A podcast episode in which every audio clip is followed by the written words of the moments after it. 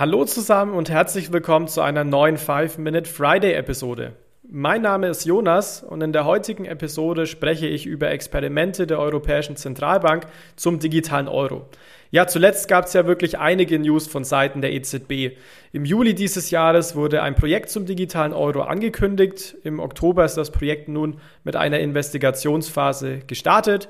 Zudem wurde auch eine Expertengruppe, die sogenannte Market Advisory Group, ins Leben gerufen, die die EZB bei der Umsetzung des Vorhabens unterstützen soll.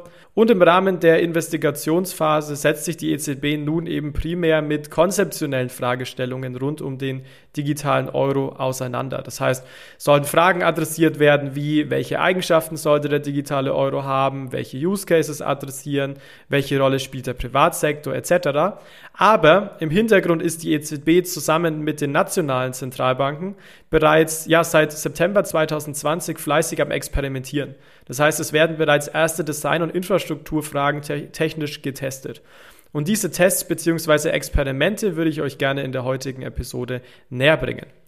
Ja, und zwar gibt es insgesamt vier verschiedene Workstreams. Einmal Workstream 1, Ledger des digitalen Euros. Das heißt, es geht um die Infrastruktur. Also wird eine DLT verwendet, wird eine zentrale Datenbank verwendet, wird eine Hardwarelösung verwendet, etc.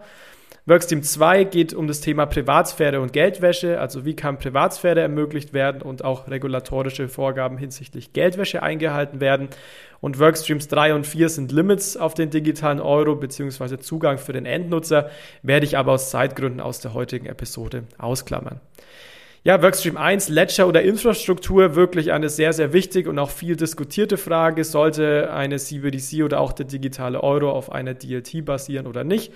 Und hier testet die EZB vier verschiedene Infrastrukturen. Infrastruktur 1 ist ja, Tipps Plus. Das heißt, das aktuelle Tippsystem, das es heute ja schon gibt, wird ausgeweitet mit Zugriff eben für den Endnutzer. Das heißt, es wäre eine digitale Zentralbankwährung und man würde natürlich auch das System updaten. Aber der Hauptpunkt ist eben, dass man den Zugriff ähm, erweitert.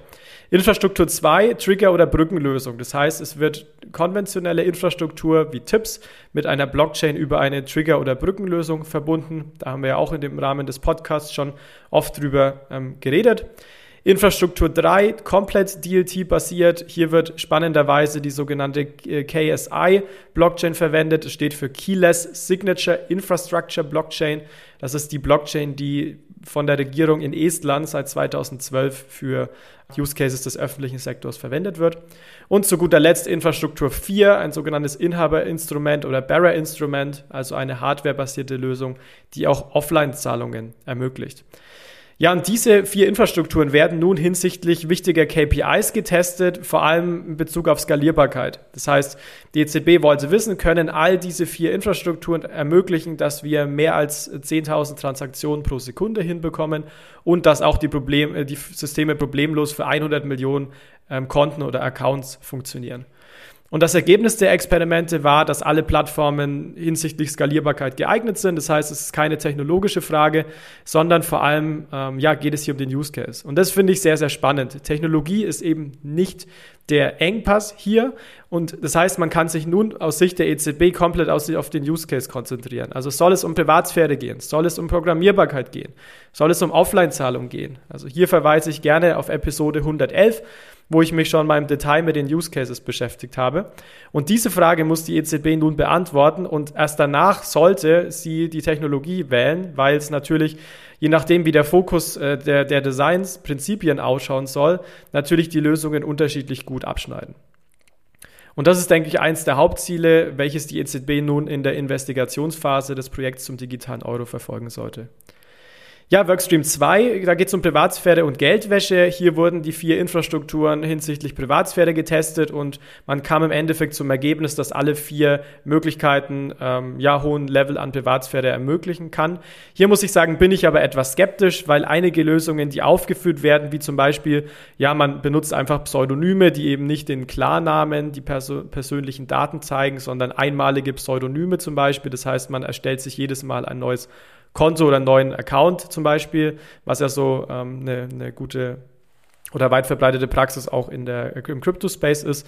Oder auch sogenannte Anonymitätskarten, Anonymity Vouchers, haben wir auch schon mal drüber gesprochen, sind für mich keine wirklich Privatsphäre, weil da haben immer, kann man entweder korrelieren, das heißt, man kann durch KI etc. Muster erkennen und bei Anonymitätskarten zum Beispiel ist es der Fall, dass auch Intermediäre die Zahlungsinformation haben. Das heißt, es ist für mich keine wirkliche Privatsphäre, wie wir sie heute bei Cash kennen.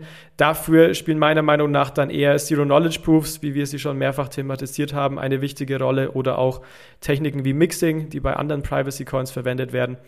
Ähm, oder natürlich, man nimmt eine, eine Hardware-Lösung, die dann komplett anonym ist, weil eben Zahlungen vor allem offline gesendet werden. Aber hier hat man auch gesehen bei den Tests, dass mit Hardware-Lösungen Limitationen einhergehen, wenn es zum Beispiel um Verzinsung ähm, geht. Also das heißt, auch wenn hier gesagt wird, Privatsphäre kein Problem, können alle vier Infrastrukturen, gibt es hier meiner Meinung nach schon einen großen Unterschied hinsichtlich dem Grad der Privatsphäre. Also ist es wirklich Privatsphäre, dass keine Partei außer Sender und Empfänger Transaktionsdaten sieht oder ist es vielleicht nur eine Privatsphäre, dass eine bestimmte Entität ausgeschlossen wird auch von dem Datenfluss. Das heißt zum Beispiel, dass die Zentralbank die Daten nicht sieht, aber die Bank oder zum Beispiel umgekehrt. Also hier sollte man sich auf keinen Fall täuschen lassen und hier hängt sehr viel von der Definition von Privatsphäre ab. Ähm, ihr seht ansichtlich der Tests, die EZB ist auch äh, technologisch schon ähm, recht fleißig, beziehungsweise hat hier erste Tests vorgenommen.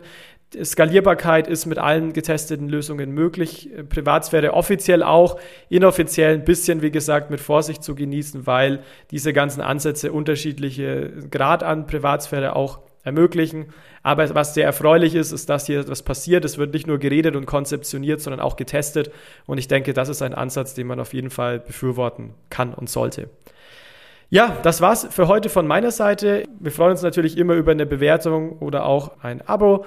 Und ich wünsche euch in diesem Sinne noch ein schönes Wochenende und bis zum nächsten Mal. Ciao, ciao.